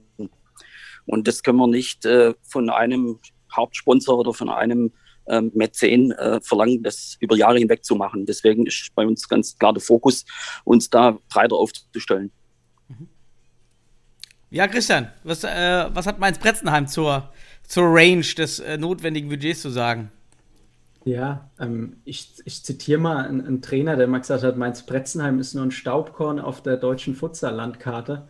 Ähm, das, das Schöne an dem Staubkorn ist, das Staubkorn kann wachsen und ist auch gewachsen. Und ich denke, da schließe ich mich auch den Gedankengängen vom Florian an, ähm, weil die Situation eher auch mit unserer vergleichbar ist als jetzt die in Stuttgart. Ähm, und dahingehend ist es auch so, wir sind jetzt auch seit sieben Jahren spielen wir in Rheinland-Pfalz im Südwesten Futsal, so haben auch, denke ich, ein Stück weit den Sport bei uns in der Region auch mitentwickelt, mit vorangebracht, aber haben uns auch in diesen Jahren in den Strukturen entwickelt und können natürlich auch durch zwei DM-Teilnahmen, ähm, auch wenn ich mich jetzt äh, da nicht mit Regensburg mit einem deutschen Meisterschafts- und Vizemeisterschaftstitel, ähm, waren ja dieses Jahr auch Gegner gewesen, ähm, vergleichen möchte, letztes Jahr schon, äh, vergleichen möchte ähm, und wir das auch nie machen würden dahingehend, aber wir zumindest auch diesen Kostenrahmen und das, was anfällt, sehr gut überblicken können und da auch in unseren Planungen auch wirklich kritisch mit uns selbst sind. Was macht Sinn, was macht keinen Sinn, weil wenn wir irgendwelche Luftschlösser bauen, bauen wir uns ja nur selbst, also wir schneiden uns ja nur selbst ins eigene Fleisch, weil, wie gesagt, wir sehen uns nicht nur als Verein jetzt für Mainz, sondern eben auch für die Region und auch für den Sport hier im Südwesten. Und da sind wir uns natürlich auch einer gewissen Vorbildfunktion, die auch natürlich der Futsal in ganz Deutschland hat, bewusst. Und äh, da würde ich mich auch den Zahlen der beiden anschließen, ähm, dass man schon in diesem Bereich planen muss und dass das sinnvolle Zahlen sind, aber dass auch in diesem ersten Jahr mit diesen Zahlen machbar sein kann, weil man eben die unterschiedlichen Voraussetzungen, Historien, wie ich vorhin schon mal ausgeführt hatte, auch berücksichtigen muss. Und man, wie in Regensburg auch, wir auch noch einige Spieler haben, die das einfach auch mit einem gewissen Idealismus weil die so lange im Futsal schon drin sind, die wollen auch diese Liga und die wollen da mit dabei sein. Ja, und trotzdem ist ganz klar unsere Planung in die Richtung, ja, da professioneller, professioneller und nochmal professioneller zu werden. Aber das eben immer im Hinblick der Gesamtsituation. Und da denke ich, wir sind auch in einem Gebiet, Rhein-Main-Gebiet, was jetzt auch wirtschaftlich zu einem sehr guten Standort deutschlandweit gehört. Wir haben in Mainz ein junges Publikum. Ja, wir haben eine relativ neue Halle, ja, in der wird Handball Frauen-Bundesliga gespielt. Ähm, Stuttgarter waren ja auch dieses Jahr da gewesen. Ich glaube, Wolfram, da warst du noch nicht mit dabei. Aber Miro Da war ich war, auf jeden Fall. Miro Ja. war auf jeden Fall da. Also dem hat die Halle gefallen. Ähm, Ja, ja, also dahingehend, sage ich mal, so würden viele Rahmenbedingungen passen, aber das stellen wir natürlich in andere Zahlen, als das vielleicht ein Verein wie Hohenstein oder Weilendorf machen würde. Und das heißt aber für mich nicht, wie es auch Florian gesagt hat, dass die Zahlen weniger plausibel oder weniger sinnvoll sind, weil, wie gesagt, ich glaube, die, die mit unseren Zahlen am kritischsten sind, sind wir selbst am Ende. Ja, und äh, das ist, denke ich, so ein ganz, ganz, ganz entscheidender Aspekt. Und ich weiß nicht, kommt noch was zu, ähm, weil du organisatorische Anforderungen erwähnt hattest, so zum Thema, äh, oder kommt noch was? Das wäre jetzt der, der nächste Punkt gewesen, den Ah, hätte ich okay. jetzt auch äh, Okay. gut überleiten können, weil du ja schon die Halle angesprochen hast bei euch. Also wenn es, wenn wir jetzt mit dem Thema finanzielle Lizenzierung, wenn jetzt noch Gedanken offen sind, dann äh, noch melden. An, ansonsten würde ich gerne eben den Ball nehmen und würde eben überleiten zu den strukturellen Lizenzierungsvoraussetzungen. Das umfasst nochmal für alle Zuhörer, die sich eben mit der Futsalordnung und den Lizenzvoraussetzungen nicht so äh, auskennen, die die strukturellen Lizenzvoraussetzungen für die Futsal-Bundesliga umfassen. Zunächst äh, die, d- die Person, die Personal, was vorgeschrieben ist, Lizenztrainer, ähm, äh, Mannschaftsarzt, äh, Betreuung, äh, Medienverantwortlicher, Teammanager sind vorgeschrieben, Physiotherapeut ist vorgeschrieben, geht aber auch dann rüber in die sportliche ähm, Voraussetzungen, die, die Halle äh, hinsichtlich einmal der, der, wir hatten die lichte Höhe von 8 Metern, die vorgeschrieben ist, wir haben die Linienbreite, wir haben die Breite des Spielfelds, wir haben aber auch Vorschriften zu den Zuschauern, 201 ist das Fassungsvermögen, welches mindestens gegeben sein muss, wir haben aber auch die Anforderungen von Doping-Testräumen, wir haben die Anforderungen von Schiedsrichterkabinen und, und so weiter, jetzt kommt wahrscheinlich auch noch Corona-Hygiene-Voraussetzungen hinzu, also es ist schon ein kleiner Kanon, von Regeln und Voraussetzungen, die man erfüllen muss. Ähm, langfristige Hallenverträge ist, glaube ich, auch eine Voraussetzung, dass jetzt schon eigentlich eine zentrale Spielhalle feststehen muss. Also ein Wechseln zwischen Hallen von Woche zu Woche ist gar nicht möglich, so wie ich das verstehe. Und äh, da würde ich jetzt mal die Meinung oder die, die Frage an euch stellen, an welchen Punkten seht ihr da für euch im, in, in eurem Verein ähm, Probleme oder ist das ähm, eigentlich gar keine große Hürde? Das äh, würde mich mal aus eurer Sicht da interessieren. Vielleicht ähm, mit Wolfram beginnen in Stuttgart. Gut, wir haben natürlich schon die, die Sorge mit, mit der Halle, das ist ganz klar. Wir, mit der jetzigen Halle sind wir zwar zufrieden, aber ich sage jetzt mal mit der Infrastruktur drumherum, mit Parkplätzen und so weiter, wir sind da direkt im Wohngebiet, äh, ist es äh, schon auch ein bisschen problematisch. Da sind wir auf der Suche, einen adäquaten Ersatz finden, wenn es geht. Aber natürlich auch, äh, wenn man da mit den Kommunen spricht, die natürlich ihre eigenen äh, Amateurvereine haben, da einen Belegungsplan zu bekommen, so wie wir uns das natürlich wünschen, mit fünfmal in der Woche und dann noch Spiel. Das ist natürlich äh, sehr schwierig zu realisieren. Da sind wir natürlich anders aufgestellt, weil wir ja ein eigener Verein mit einer gewachsenen Tradition äh, sind. Und da tun wir uns natürlich schon ein bisschen schwer mit den, mit den anderen Regeln. Das können wir alles stemmen, denke ich. Klar, die Corona-Verordnung, wir haben auch ein Hygienekonzept schon aufgestellt. Aber das ist natürlich immer so die, die Unabwägbarkeit. Aber die anderen Sachen, denke ich, äh, können, wir, können wir ganz gut stemmen. Christian, wie, wie sind die Voraussetzungen in Mainz? Ja, also wie gesagt, die Halle hatte ich ja eben schon äh, kurz angedeutet. Ich denke, Thema sind sicherlich ähm, die acht Meter, ähm, wobei da denke ich auch, in der ersten Saison ist ja über eine Ausnahmegenehmigung, äh, wenn man die nicht äh, hätte, äh, auch den entsprechenden Antrag stellen kann. Ist ja in der Futsalordnung auch so verankert. Und ich finde, dass man in dem Bereich auch ähm, einfach sehen muss, dass wir eine sich entwickelnde Sportart sind, die jetzt auch erst in die Hallen kommt, auch in einer gewissen Regelmäßigkeit, in einer gewissen Präsenz in die Hallen kommt. Und dass man das, auch wenn wir da, wie gesagt, mit der Stadt Mainz einen, guten Partner haben und da auch, auch wieder, weil Wolfram das gerade gesagt hat, wir dann vielleicht auf sieben Jahre dann halt schon zurückgreifen können, wo man halt sieben Jahre schon diese Gespräche führt und da jetzt eine ganz andere Basis hat, als wenn man eben von 0 auf 100 kommt und dann vielleicht erstmal überhaupt den Begriff Futsal nochmal so klären muss. Und ah, wir haben doch aber Handball, Basketball, Volleyball, Badminton, ähm, Floorball, ja, in Mainz gibt es noch Ringer-Bundesligisten.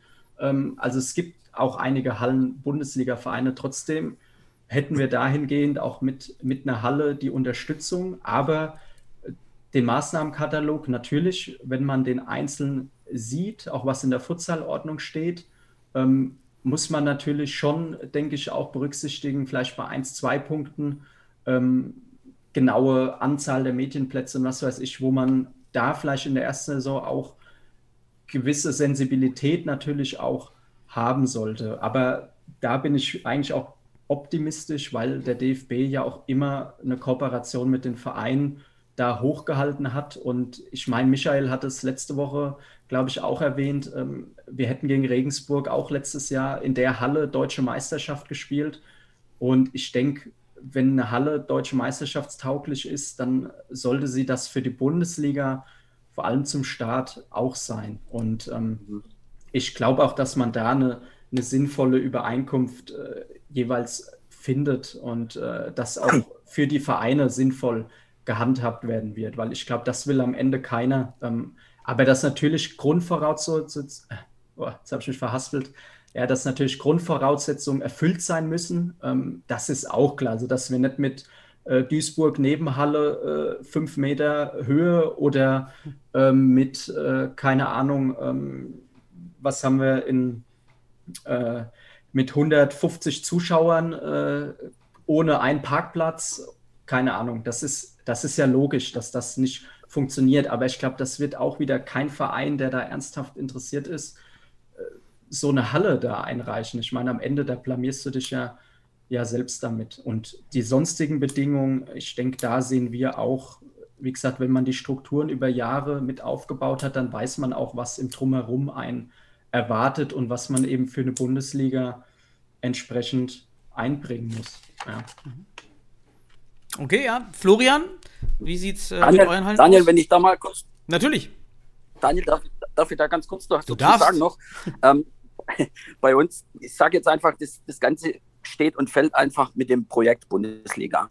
Wenn, wenn ich das jetzt bei uns sehe, wenn ich äh, auf die Kommunen zugehe oder in die Stadt Stuttgart, die ja auch eine Sportstadt ist, ähm, und ich komme mit einer Bundesliga, ist das einfach ein ganz anderes Thema, wie wenn ich eben mit einem unterklassigen Verein oder mit, mit irgendwelchen äh, breiten Sportgeschichten da hinkomme. Also für uns ist natürlich unheimlich äh, wichtig, dass das Projekt Bundesliga dann auch startet. Und dann können wir natürlich auch längerfristig planen, auch die Hallengeschichte. Da sind wir natürlich völlig abhängig von der, von der wirklich von der Bundesliga-Sache. Mhm. Ja, nochmal guter Punkt, absolut. Ähm, Florian, jetzt ähm, von euch noch in Regensburg die Voraussetzungen?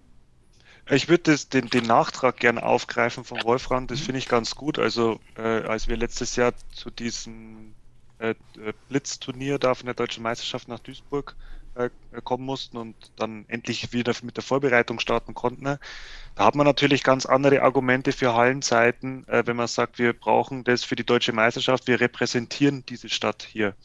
Und ähm, dasselbe wird von der Bundesliga auch sein. Wir hatten jetzt die vergangenen Jahre sehr, sehr viel Glück, muss ich sagen, oder äh, gute Partnerschaft mit der Stadt, äh, mit unserer Halle, die ja, sage ich mal, in Summe diese Auflagen erfüllen wird, ohne jetzt die Hallenhöhe nachgemessen zu haben. Ähm, da, da, fanden schon ähm, Europa äh, EM-Qualifikationen im Handball und im Volleyball und Nachwuchs- und Frauenbereich statt. Also dementsprechend denke ich, dass Länge und Höhe äh, passen sollten. Ähm, Zuschauerkapazitäten sind, sind auch in Ordnung, so wie Kabinen. Das, das, das bekommt man alles hin. Äh, Nachteil an der Halle sehe ich, ähm, ähm, der Boden könnte besser sein. Das ist natürlich unser Wunsch, dass wir so einen Anspruch auch haben von, einer, von, einer, von den Hallenanforderungen. Am liebsten würden wir alle mit einer in, in die ganzen Städte so schöne äh, Hallen stellen mit dem schönen blauen DFB-Boden äh, und dann könnte man da super spielen. Das wäre das wär ein Traum. Ja, da, da müssen wir auch irgendwann hin, alle.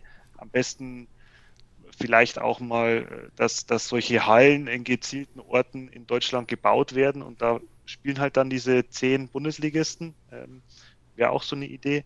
Aber ich glaube, dass wir da sehr gute Voraussetzungen haben. Ein Nachteil ist bei uns die Parksituation, weil es äh, recht verschnörkelte äh, Schulturnhalle ist. verschnörkelt, bringen uns auch bei dem Problem, sollte da wirklich mal sowas wie eine TV-Übertragung äh, oder so stattfinden, dann ist der Ü-Wagen da auch sehr, sehr schwierig äh, hinzubekommen. Ähm, wir haben auch da wieder das Glück und deswegen auch die letzten Jahre sehr, sehr gut, dass wir das schon mal organisieren durften. Ähm, nebenan ist das Landratsamt, das hat sehr, sehr viele Parkplätze und das hat am Wochenende in der Regel zu. Von dem her haben wir da auch immer angefragt, wenn deutsche Meisterschaften sind. Ich weiß jetzt nicht, wie es sich verhalten würde bei einer regelmäßigen äh, zweiwöchigen Bundesligaspieltagen. Ähm, aber das sind so äh, Kleinigkeiten. Wir haben auch gute Ausweichhalle und wir hätten in der Regel noch diese große Eventhalle, die Donau Arena, ähm, wobei ich da noch nicht planen möchte. Da passen am Ende äh, viereinhalbtausend Zuschauer, glaube ich, rein. Äh, ich habe es lieber, äh, um beim Michael Bachmann zu bleiben, klein, kompakt äh, in unserer Halle. Bei Vollauslastung passen 600 Zuschauer rein. Die waren damals äh, gegen die Hamburg Panthers da. Das sind dann die tollen Momente. Und ähm, äh, da, da müssen wir hin. Und vielleicht mal, um den ganzen bisschen äh, äh, Fahrt zu nehmen. Ich denke, der DFB wird dann nicht draufschauen, so ins Detail, wenn die Halle grundsätzlich äh, passt. Äh, wir durften vielleicht als kleine Anekdote 2018 ja im, im UEFA Cup spielen, jetzt Champions League äh, und in, haben in der zweiten Runde äh, das Turnier in Finnland gespielt. Äh, und diese finnische Halle war ähm, schlechter als äh, unsere äh, Zweifach-Trainingshalle also man musste aufpassen, dass die Spieler nicht über die Auswechselbänke Füße äh, stolpern, dass da die Schiedsrichter mussten auf den Platz laufen, weil zu wenig Platz war. Und wenn man zu viel Fahrt vorm äh, Nebentor gehabt hat, dann ist man gegen die Wand gekracht. Also das war im Vergleich zu der äh, vier Wochen vorher in Schweden äh, Welten. Ja, ich weiß nicht, was äh, diesem finnischen Ausrichter im Nachgang von der UEFA passiert ist, weil es hatte nichts, aber auch gar nichts mit den Anforderungen von der UEFA zu tun, die noch mal höher sind als die, die der DFB uns gestellt hat. Äh, und es wurde da trotzdem gespielt. Ich weiß nicht, ob die jemals wieder da spielen dürfen. Das kann ich nicht beurteilen. Aber es hat trotzdem stattgefunden. Und ich glaube, mhm. wir müssen uns irgendwo auch in der Mitte treffen, weil wenn am Ende eine Mannschaft es finanziell schafft, äh, es strukturell schafft, es sportlich schafft und es scheitert an der Halle oder sie müssten hunderte von Kilometern bis zu einer geeigneten Halle fahren, nur weil es an einen Meter Höhe scheitert oder sonstiges, äh, dann äh, würde ich sagen, ist es ein armer Staat. Ja, ich denke, wir hoffen alle, dass dort die, die Vereine, die sich dann auch entsprechend sportlich und finanziell qualifizieren, ihre Hallen, die sie lokal auch maximal bereitbestellt kommen. Wie er schon sagt, mit dem Prädikat Bundesliga wird die Stadt die bestmöglichste Halle realisieren können. Und wenn das eben die bestmöglichste Halle ist, dann ist das eben die bestmöglichste Halle. Und ähm, da äh, hoffe ich auch, dass das alles zutrifft, was ihr sagt. Da bin ich da auch da ganz d'accord und hoffe, dass das so gehandhabt wird. Ihr habt jetzt, ähm, Florian hat es angesprochen, äh, Zuschauer. Das Stichwort Zuschauer, das würde mich auch noch bei euch interessieren. Gehen wir, vor, gehen wir mal davon aus, dass Zuschauer ohne Beschränkungen in die Hallen dürfen mit dem Start der Bundesliga, wann es nun auch ein, nun wirklich auch Ende realisiert wird. Was sind eure Schätzungen? Was ist realistisch im ersten Jahr an bezahlt, also an bezahlenden Zuschauern? Vielleicht aber auch noch dann abzukopseln zwischen bezahlen und vielleicht freiwilligen Zuschauern wie Kindern oder Freunden, die das, ähm, die, die, das Erlebnis ja bedarf, dass das Erlebnis in der Halle steigt. Was sind da eure Kalkulationen hinsichtlich ähm, der, der, Zuschauerzahlen? Ähm, ähm Wolfram, mal starten mit Stuttgart. Ja. Ja, also ich, ich, wir kalkulieren so circa mit einer Verdreifachung von, von unserem Zuschauerschnitt. Wir sind ja im Moment gerade bei circa 100. Wobei man da einen Aspekt einfach äh, auch berücksichtigen sollte und, und wo wir noch in den Kinderschuhen stecken, ist einfach den, das Erlebnis Futsal als, als Event sage ich jetzt einfach mal, mehr zu gestalten und einfach auch Leute in die Halle äh, zu holen, die einfach äh, wegen dem Spektakel dahin gehen, wegen dem, was auch drumherum passiert und natürlich wegen Fußball, Futsal ist ja klar. Aber da sind wir mittlerweile noch äh, wirklich in die Kinderschuhen. Aber von der Zuschauerzahl würden wir mit 300 eigentlich äh, recht zufrieden sein im Schnitt.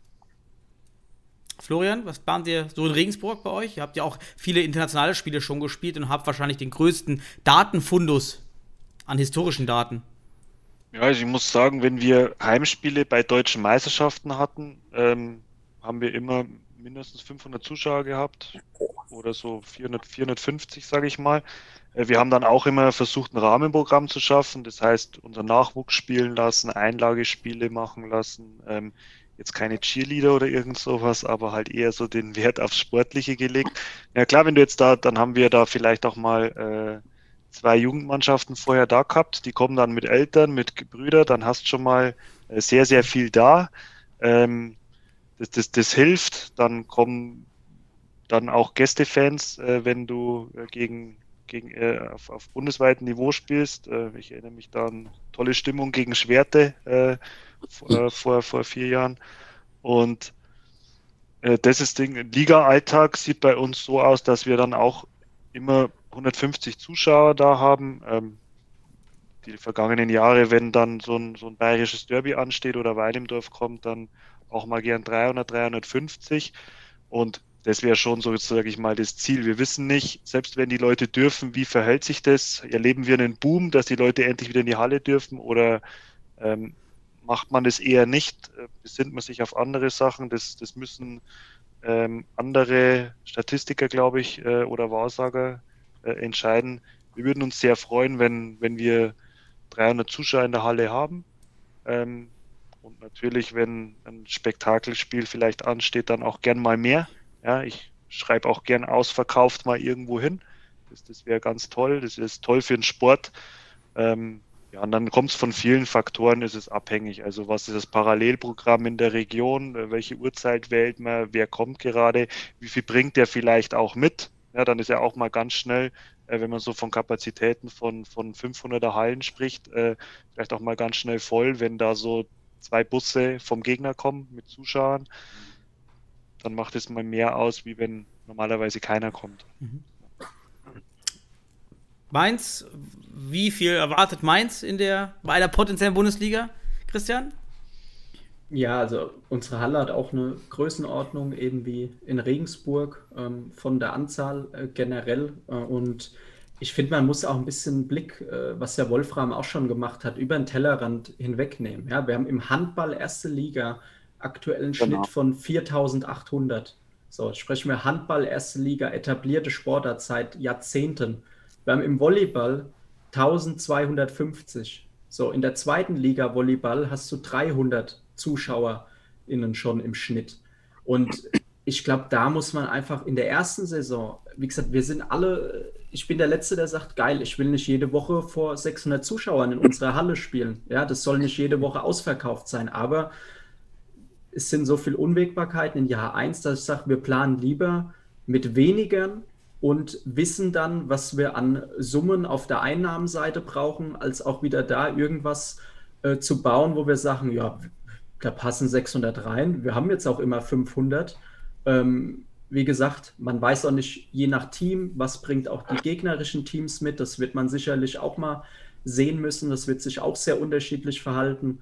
Und ähm, dahingehend haben wir jetzt wirklich zahlende Zuschauerinnen und Zuschauer mit 150 sehr konservativ angesetzt, weil wir halt sagen, lieber planen wir da erstmal mit weniger, um dann Summen auf der Einnahmenseite zu haben, die wir wirklich äh, generieren werden und müssen, anstatt eben zu sagen, naja, wir haben ja jedes Spiel 400 Zuschauer und haben die und die Summe auf der, auf der Habenseite, was eben in vielerlei Aspekten noch nicht absehbar ist. Und wenn wir am Ende auch ohne Zuschauer spielen, dann reißt es eben auch nicht so ein großes Loch, wie wenn man da anders plant. So, das war so unser Weg und wir sind aber auch absolut überzeugt davon, dass, wie gesagt, gegen Regensburg werden wir auch Minimum an die 300 bei dem Heimspiel rangekommen. Äh, wer weiß, wie viele kurzfristige da noch gekommen wären.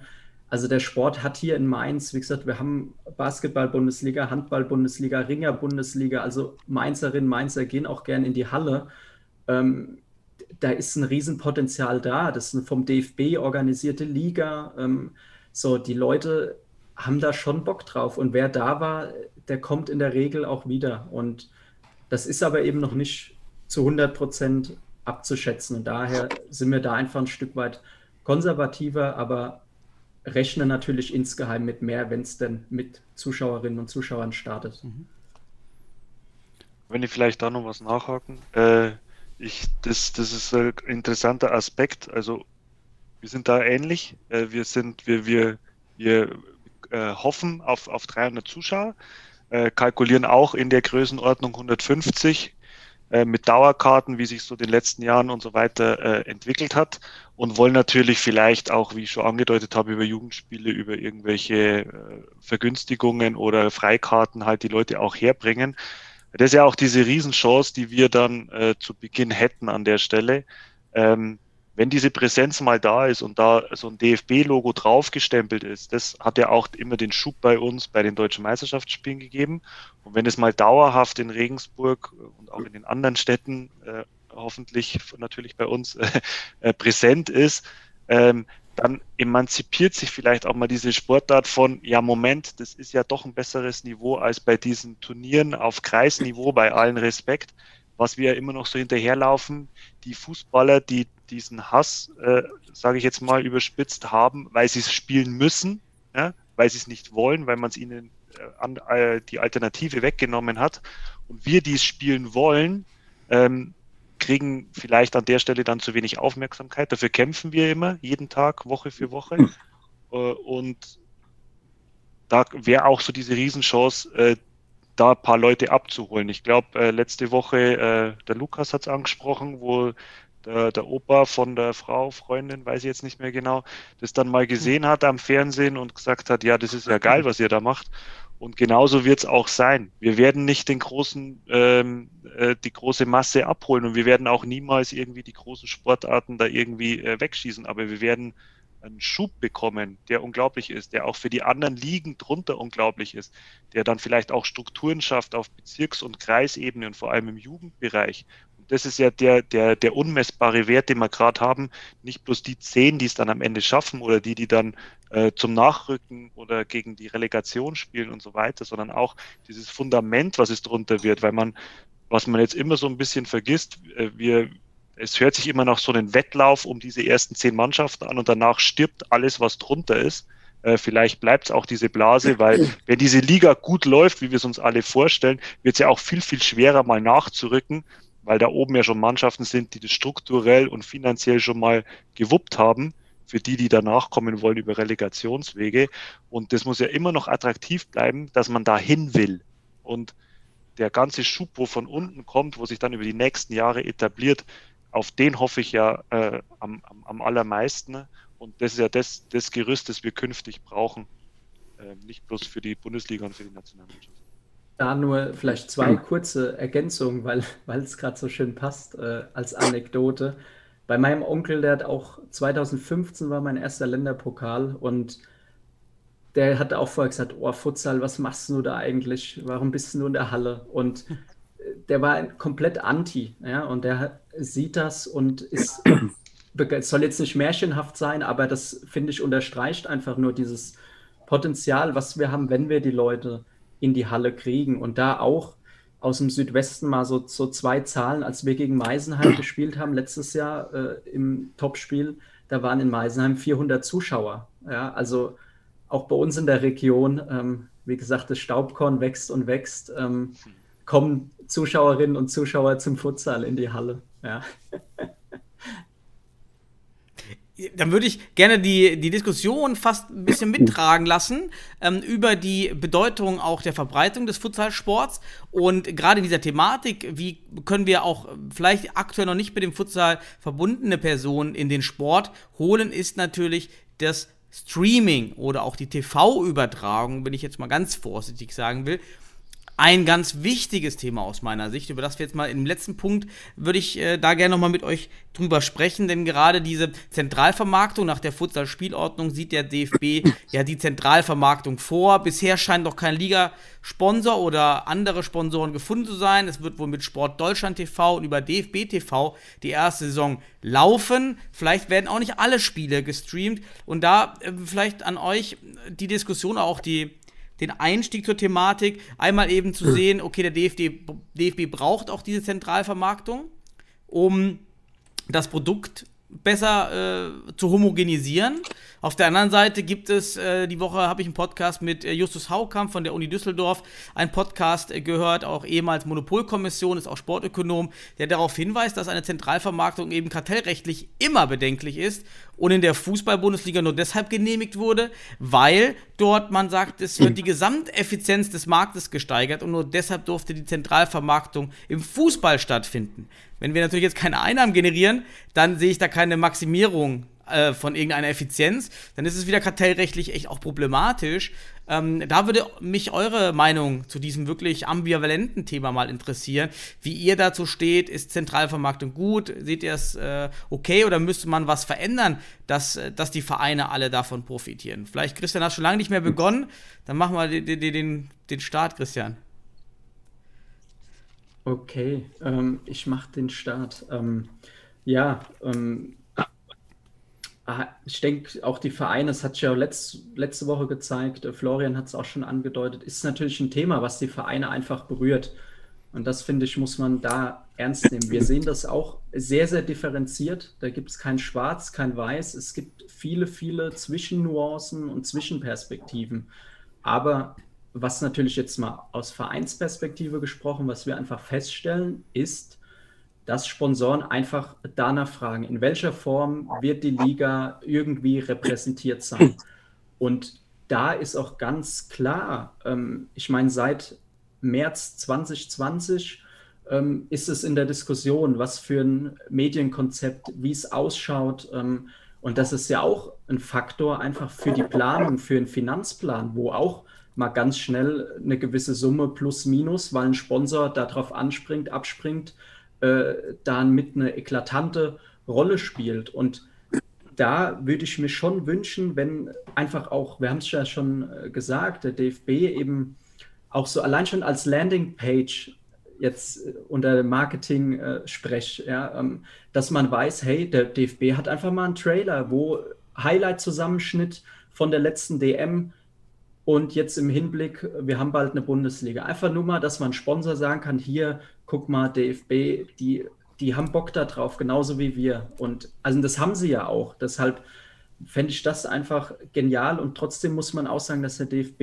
ja an ähm, Konzepten arbeitet. Deshalb sage ich ja kein Schwarz-Weiß. Da ist der Austausch einfach auch zwischen Verein DFB enorm, enorm wichtig. Ähm, und der findet ja auch sehr oft statt. Äh, ich denke, dass da nochmal ein allgemeiner Austausch eben mit auch verschiedenen Vereinen, die ja auch verschiedene Ideen, sich auch verschiedene eigene Gedanken machen. Ja, ich denke, viele Vereine machen sich darüber auch Gedanken, wie können wir uns besser präsentieren, wie kann das mit dem DFB passieren und dass man das einfach in einem konstruktiven Austausch mitnimmt. Und der DFB investiert ja auch die letzten Jahre in den Futsal, sei es über den Länderpokal, sei es über die U19-Stützpunkte, sei es über die Futsal-Manager-Ausbildung. Also es wird ja was getan und ich denke, da ist man sicherlich auch in dem Bereich ernsthaft interessiert, dass es für beide Seiten eine zielführende Lösung gibt. Aber da natürlich würden wir uns dahingehend wünschen, äh,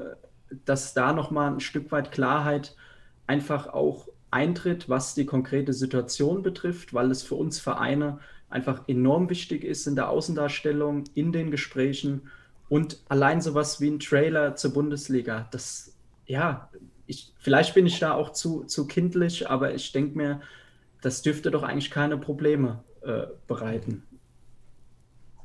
Mhm. Ähm, ja, Florian, gebe ich das Wort an dich weiter nach Regensburg. Ja, also Streaming ist wahrscheinlich das emotionalste Thema bei uns Vereinen gerade. Ähm, auf das setzen wir sehr, sehr viel. Jeder, der irgendwas im, im Futsal macht und das verfolgt, sei es aktive, sei es neue potenzielle Sponsoren, wird feststellen, dass man so gefühlt jedes Spiel auf dieser Welt online anschauen kann. Sei es auf Facebook, YouTube, sonstiges, egal welcher Wettbewerb, egal ob es eine indische achte Liga, also immer, es kommt irgendwas, man kann alles Mögliche dazu äh, live finden. Und wenn am Ende die Bundesliga ist, die das als einziges nicht schafft, äh, obwohl es die Regionalligen, die Verbandsligen äh, dann vielleicht sogar hinbekommen, weil sie es eben dürfen, dann haben wir ein Problem. Also wir brauchen diese Bewegtbilder, wir brauchen äh, ein Konzept dahinter. Ähm, es wird es, ich, meine, meine äh, Intention ist weit davon entfernt, dass wir im ersten oder im zweiten Jahr davon sprechen, dass jedes Spiel live sein muss, dass, ähm, dass wir ähm, auch davon schon irgendwelche Gelder abbekommen oder, oder, oder irgend sowas. Das, das steht für mich völlig außer Frage. Aber wir müssen es schaffen, dass wir uns zum Beispiel ein Spiel pro Spielpark rauspicken. Das ist der DFB und der hat es so wunderbar gemacht bei der deutschen Meisterschaft und bei der Nationalmannschaft. Das ist eine unfassbare Qualität, da bin ich auch dabei. Lieber so mit guten Kommentatoren, mit tollen Bildern, diese Emotionen ver äh, vermitteln in guten Hallen, äh, wo Zuschauer dabei sind, damit es greifbar ist für jeden. Aber vielleicht dann auch bei diesem einen Spiel belassen und das restliche Budget dafür hernehmen, dass man von allen anderen Spielen zumindest Highlights hat.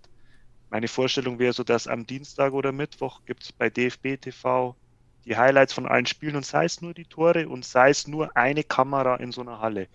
Irgendeine Möglichkeit, die ich dann auch sage, also wir erwarten ja auch viel an die Strukturen und wir erwarten viel an die, an die Spielvorbereitungen, an die Trainer. Wie sollen wir denn ohne äh, Live-Material oder an äh, Spielmaterial uns auf einen Gegner vorbereiten? Wir können ja nicht überall Scouts rumschicken. Oder na, vielleicht geht es doch. Aber wir erwarten ja das Videoanalysen. Es wird uns in den Trainerlehrgängen beigebracht.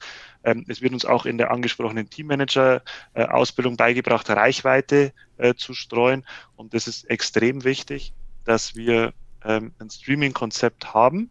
Das darf auch gerne noch länger dauern. Also wir haben auch jetzt in Regensburg bewusst alles, was wir äh, versprochen haben, wir, wir haben uns darauf beruht, wir können nur Sachen versprechen, die wir selber in der Hand haben. Der DFB hat auch immer gesagt, kalkuliert nicht mit Kosten vom DFB, kalkuliert nicht mit Streaming und so weiter und so fort. Auf das muss man sich vertrauen. Jemand, der vielleicht schon darauf was gesetzt hat, hat jetzt natürlich ein Problem. Ja?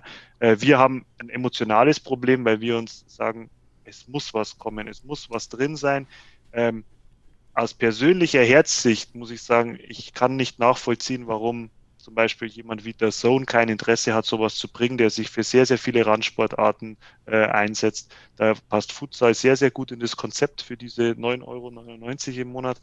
Ähm, Sport Deutschland macht's vor. Ähm, ich schaue gern die Spiele von Hohenstein äh, an. Ähm, da moderiert der Heiko auch mal gerne mit Weil im Dorf hat jetzt, äh, äh, oder zumindest diese, diese Plattform in Stuttgart wurde geschaffen für diese Live-Spiele in, in unfassbar guten Qualität mit mehreren ähm, äh, Kameras auch.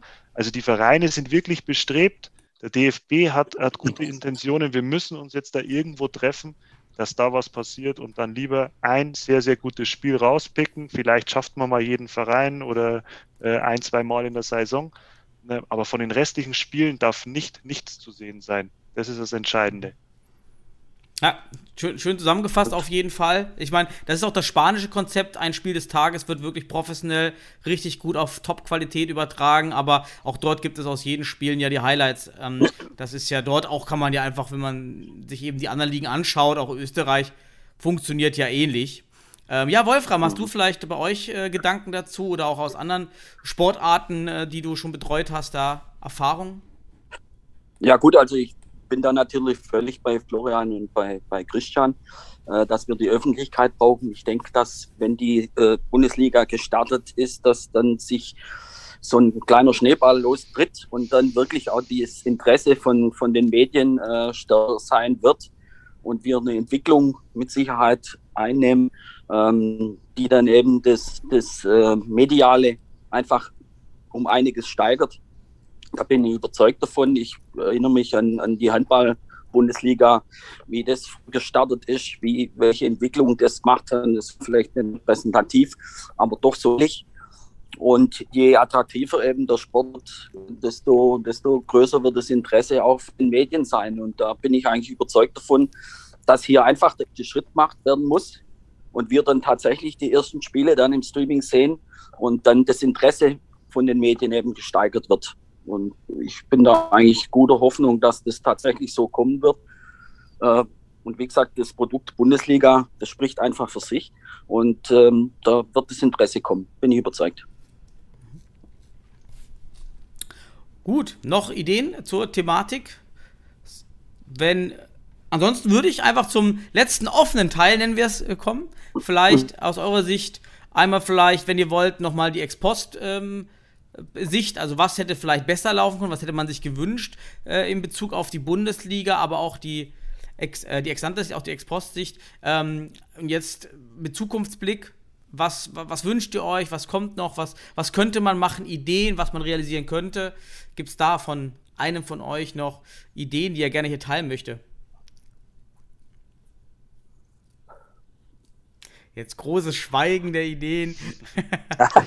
Florian hat vorher, Florian hat vorhin von den Wahrsagern gesprochen. Ja, ich weiß nicht, ob wir uns da, da in den Bereich äh, trauen wollen.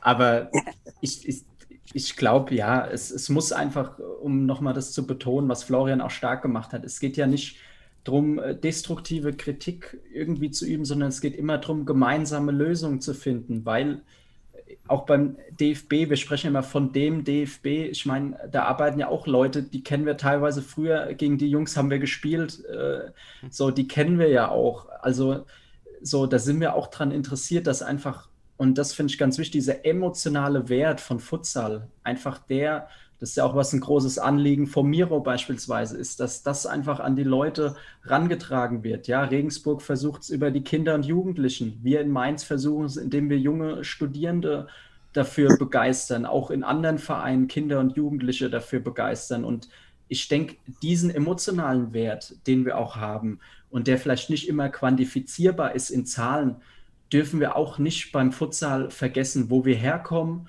wie wir uns entwickelt haben über die Jahre und nicht jetzt nur noch drüber reden, ah, du hast die Summe, du bist raus, du hast die Summe, du bist dabei, sondern hey, wir haben alle eine gewisse Entwicklung genommen, wir haben alle unsere gewissen Schwierigkeiten als Vereine. Ich glaube, kein Verein in Deutschland kann von sich behaupten, alles locker. Da brauche ich mir über nichts Gedanken machen. Ich habe meine Spieler mit 1000 Euro Minimum bezahlt, ich habe alles gedeckt, ich habe meine top mit 3000 Zuschauern im Schnitt.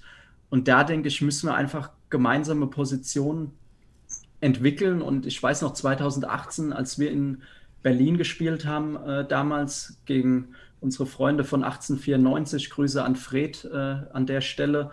Ähm, ja, da war der Bernd Schulz auch, war damals dort und, und war einfach auch angetan, hat auch jetzt vom Auftreten, ja, wo er gesagt hat, ey, jetzt wir Mainzer, ähm, so, ihr habt auch etwas, was vielleicht auch nicht in jetzt in Zahlen sich so widerspiegelt. Ne? Das ist ja auch sowas. Und ich denke, da müssen wir einfach im Kopf behalten, wo wir herkommen. Und das schließt aber nicht aus, das Ganze irgendwie nostalgisch jetzt zu betrachten, äh, in dem Sinne, ja, das, das klappt schon alles irgendwie. Ich denke, das haben wir vorhin sehr deutlich gemacht, ähm, dass man das realistisch planen muss und dass man sich im Klaren sein muss. Es wird sich mehr und mehr professionalisieren und das ist auch unser Wunsch, dass sich die Liga professionalisiert, dass wir alle bezahlen in einem adäquaten Maße, dass wir am besten mehr und mehr Vollzeitpersonen im Futsal haben, dass wir vielleicht eine Entwicklung wie Spanien, wie gerade Frankreich entsprechend nehmen, dass wir international geile Spieler nach Deutschland bekommen, dass die Nationalmannschaft unter den Top 20 steht. Das, das ist, denke ich, unser Wunsch. Und da müssen wir einfach aber realistisch sein. Was ist der ist-Status, was ist der Soll-Status, aber auch, wo kommen wir her? Weil das finde ich, die Wurzeln des Futsals in Deutschland dürfen wir nicht vergessen. Und das ist so der ja, Schlusswunsch, Plädoyer, nennt es wie ihr wollt, äh, zerreißt mich nochmal gerne in der Luft. ähm, ja.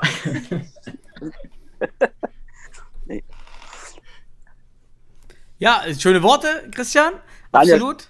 Äh, Wurzeln, Daniel, ich habe zusammengefasst. Ja, vielleicht ja, wenn ich da vielleicht einhaken äh, zu, zu, den Worten.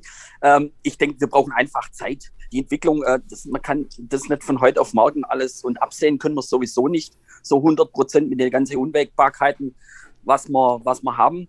Äh, was faktisch, wir haben ein sehr gutes Produkt. Wir haben einen tollen Sport. Wir können die Leute begeistern. Wir sehen einen tollen Fußball, Futsal in der Halle. Wir können die Leute in die Halle holen, aber das braucht einfach Zeit wir brauchen die, die mediale Präsenz, wir brauchen die Öffentlichkeit und dann entwickelt sich das. Da bin ich also felsenfest davon überzeugt. Und aber wie gesagt, die Zeit ist einfach der Faktor. Wir und müssen das einfach auch nicht übers Knie brechen und anlaufen lassen und dann auf die neuen Gegebenheiten einfach reagieren. So ist einfach äh, meine Sicht. Mhm. Florian, noch ein Schlusswort?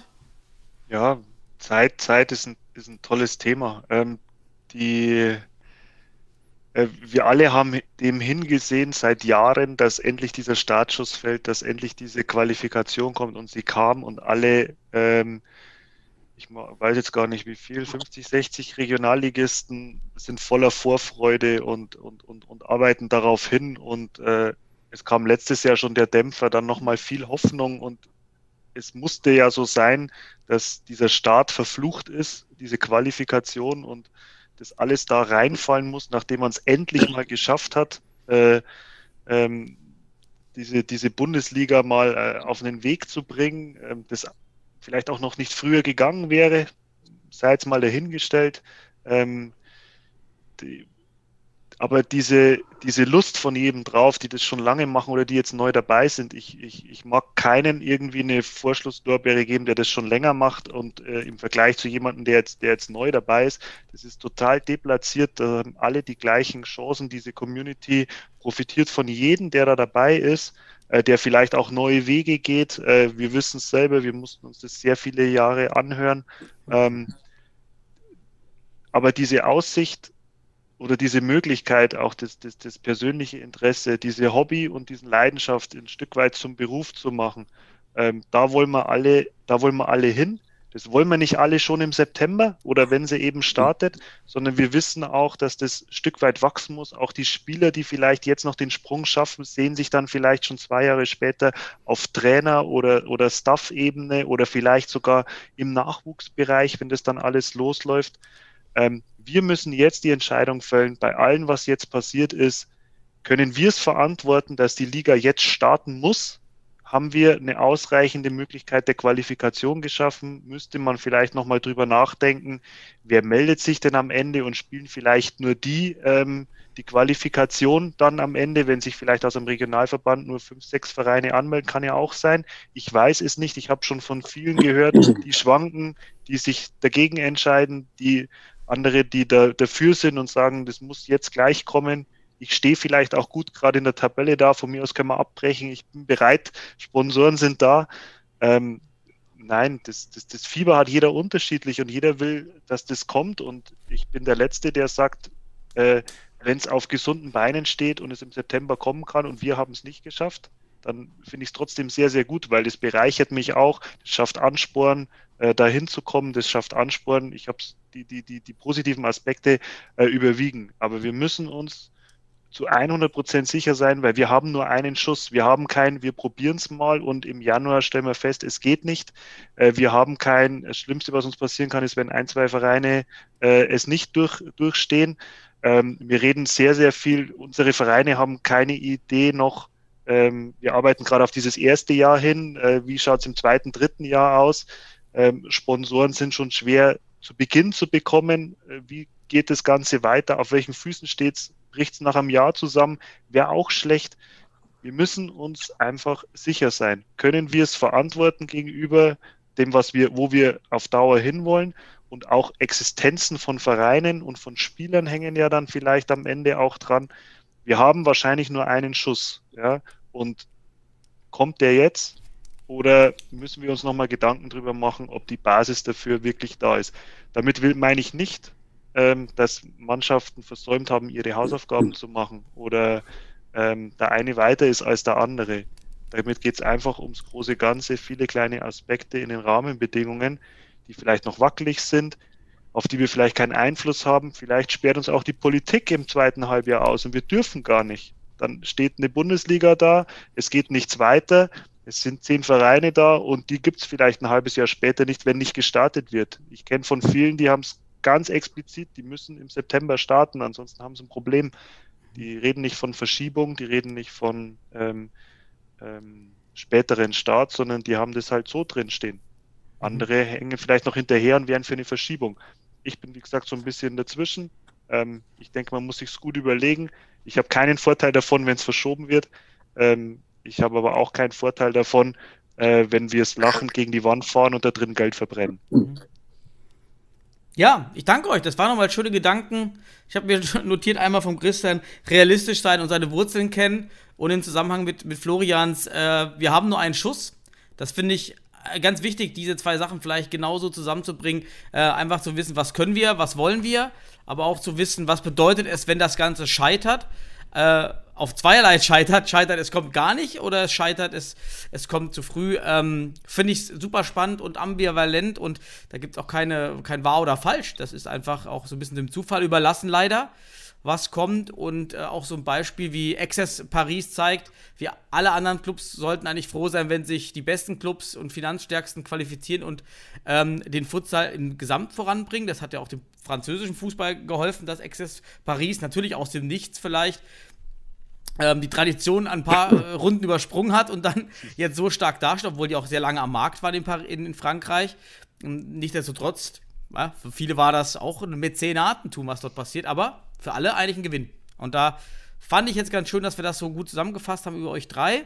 Und würde sagen, ja, wir haben viel gesagt. Ich danke euch für die ganzen Meinungen und eure ähm, Ideen und Gedanken.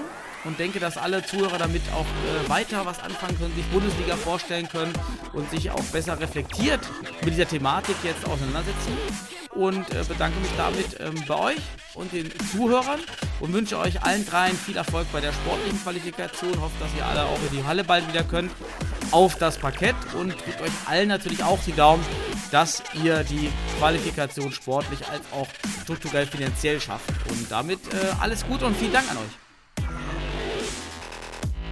Yep.